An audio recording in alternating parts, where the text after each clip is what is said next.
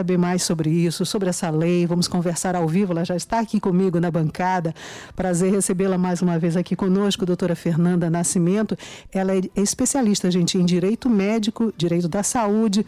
Doutora Fernanda, bom dia. Bom dia, bom dia, ouvintes da Rádio Tabajara. Bom dia, Beth. Bom dia também aos que estão nos assistindo pelo Facebook. É isso. E que vitória importante é essa. Sim. Não é, doutora Fernanda, uma lei como essa que traz assim para as mulheres aquele direito dela não ser mais objeto, de Sim. que uma pessoa decida por ela sobre o seu próprio que corpo. Que ela possa decidir sobre o próprio corpo. Então, o Estado da Paraíba faz vanguarda ao editar, essa é uma lei estadual, porque hoje, no âmbito federal, existe a lei ainda de 96, que é aquela que prevê o planejamento familiar. E nessa lei traz especificamente sobre métodos contraceptíveis de cirúrgicos, né? No caso de laqueadura para as mulheres e de vasectomia, ambos os cônjuges devem consentir. É muito importante que se diga isso, porque tem que só a mulher precisa de autorização. Não, no âmbito federal o homem também precisa. Só que essa lei é de 96 e ante diversas atualizações, lutas por direitos, é, o Estado, né, no âmbito da Paraíba, determina que agora não mais planos de saúde, como Unimed Apivida, possam exigir essa autorização. Então, o Estado larga na frente e mostra que se preocupa com esses direitos da mulher. E, doutora Fernanda, a senhora falou em laqueadura, é, também na vasectomia. A vasectomia é reversível. Isso. O DIU também é reversível, é, é algo até temporário, isso. não é? Isso. Então, é realmente isso que se mostra, essa preocupação com os direitos da mulher, porque embora a lei traga termos iguais, tanto para o homem quanto para a mulher, na prática isso não se traduzia de forma equânime. Primeiro, porque culturalmente é um homem, dez mulheres que fazem vasectomia. Segundo, porque a vasectomia, ou seja, a cirurgia eh, contraceptiva do homem é reversível. A laqueadura de trompas não é. Segundo, e aí o DIU e outros métodos, eh, como pílula dia seguinte, anticoncepcional, né, vem nesse diapasão de garantir os direitos reprodutivos das mulheres. E já tendo uma lei agora né, que proíbe os planos de saúde de pedirem esse consentimento do cônjuge para que a mulher coloque o DIL, se o plano de saúde descumpre, ele fica sujeito a algum tipo de penalidade? Sim. A própria lei traz no seu artigo 2 é uma lei curtinha de dois, três artigos. É, o plano de saúde, a operadora de saúde ou cooperativa, fica passível de receber multa é, nesse início, sempre toda lei, quando é editada, a gente leva um tempo até se adaptar. Talvez nos primeiros casos, a partir de sexta, possa ser que ainda exista uma resistência dos planos de saúde em continuar, assim, em autorizar sem a autorização do, do marido. Mas é possível de judicialização, denúncia no PROCON, e isso com o tempo vai se ajeitando, como a gente fala. E todo o plano de saúde cobre a colocação do DIU?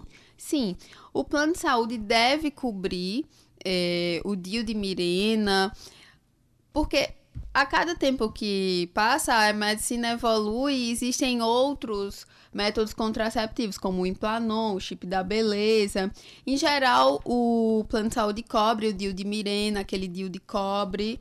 Sim, o plano deve cobrir, é direito da mulher. E atualmente, assim, como é que estão a, a, questão dos procedimentos que podem ser feitos pelos planos de saúde? Caso o plano se negue a um procedimento, a gente pode sempre recorrer à justiça? Sim.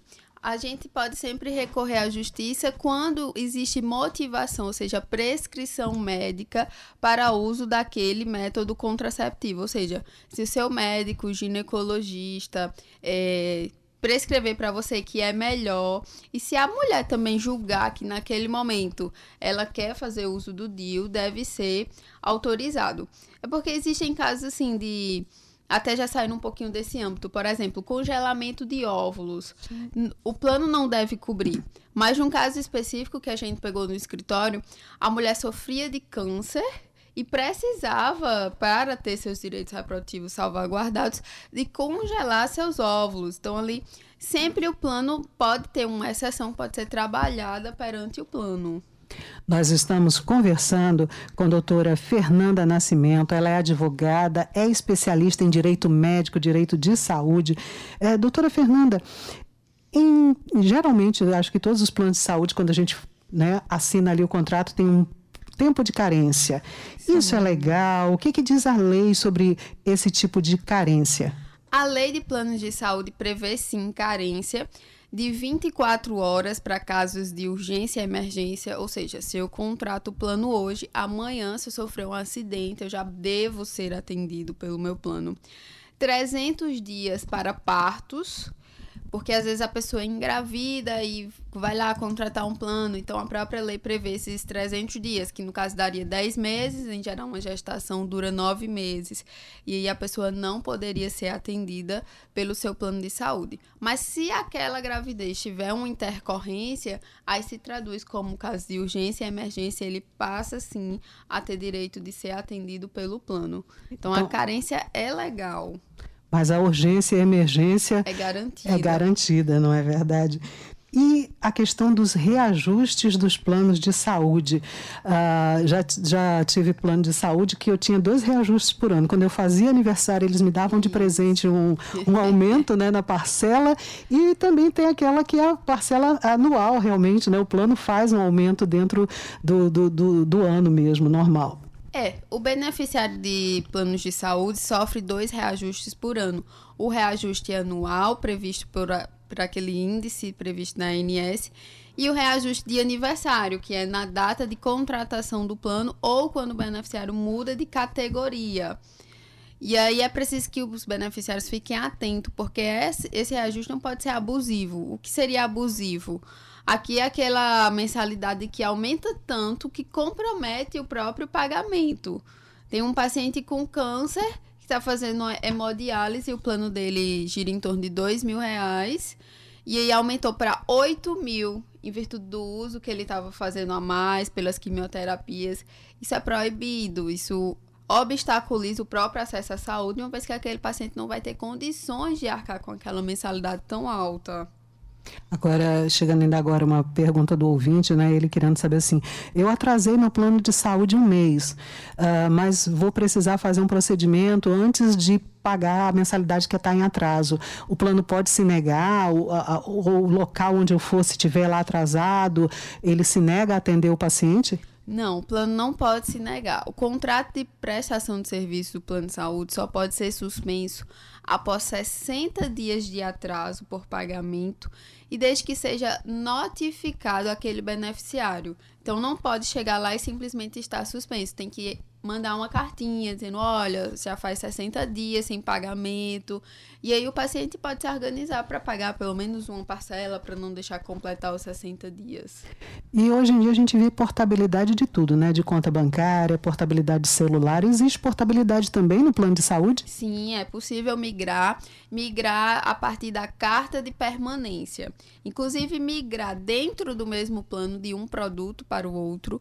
Isso aconteceu muito na pandemia quando a gente tinha um plano categoria top que cobria aéreo, São Paulo, e agora o paciente se viu numa, numa necessidade de baixar su, suas despesas e querer um plano mais local, regional. É possível migrar dentro da Sul América, por exemplo, de um produto mais caro para um mais barato, como também é possível migrar da Unimed para a Mil, da Unimed para a Pivida e vice-versa.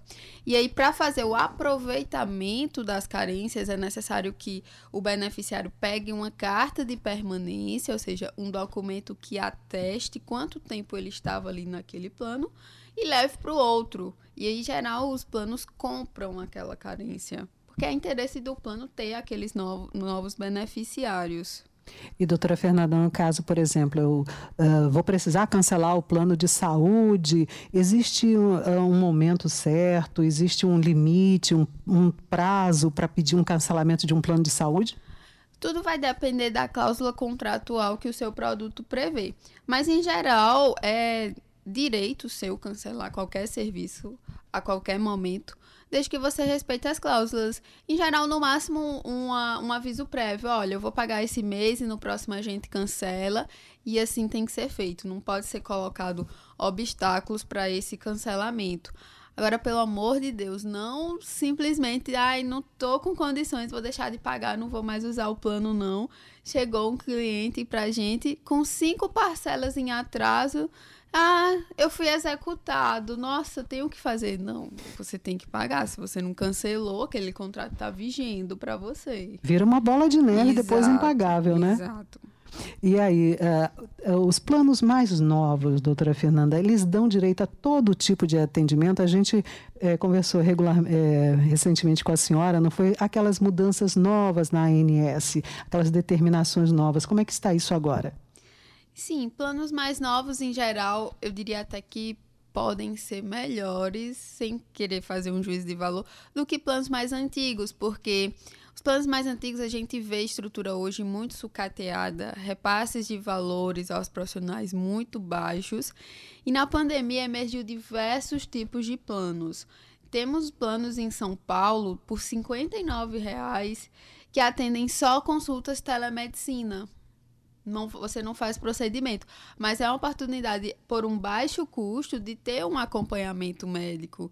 E isso é uma super novidade tecnológica, né? Que a tecnologia nos possibilitou. Então você pensa, ah, qual é a minha necessidade hoje? Só me consultar? Porque tem gente que pensa, não vou contratar um plano, não, eu nem uso, eu só faço exames ou só me consulto. Então hoje a gente tem modalidade de cada tipo de plano para qualquer orçamento. E aí se inclui também, por exemplo, ah, eu não viajo muito, para que, que eu vou querer um plano, um plano mais abrangente, não é? Exato, exatamente. Doutora Fernanda Nascimento, muito obrigada por esses esclarecimentos. Está virando nossa parceira, é. viu? Sempre vindo para cá, né? Trazendo mais informações para a gente. Direito médico, direito de saúde, ela é especialista nisso. E como é bom conversar com quem entende. 6 horas e 43 minutos. Até uma próxima oportunidade, viu, doutora prazer. Fernanda? Eu agradeço aqui a oportunidade mais uma vez, a Beth, de esclarecer as dúvidas dos ouvintes. E me coloco à disposição para arraigar esse debate. E vocês podem sugerir perguntas não é, que tenham mais interesse aí de esmiuçar mais esse assunto, que a gente volta a chamar a doutora Fernanda, convidar para ela vir para cá conversar com a gente. Muito obrigada, doutora Fernanda. Ótima dia, semana para a senhora.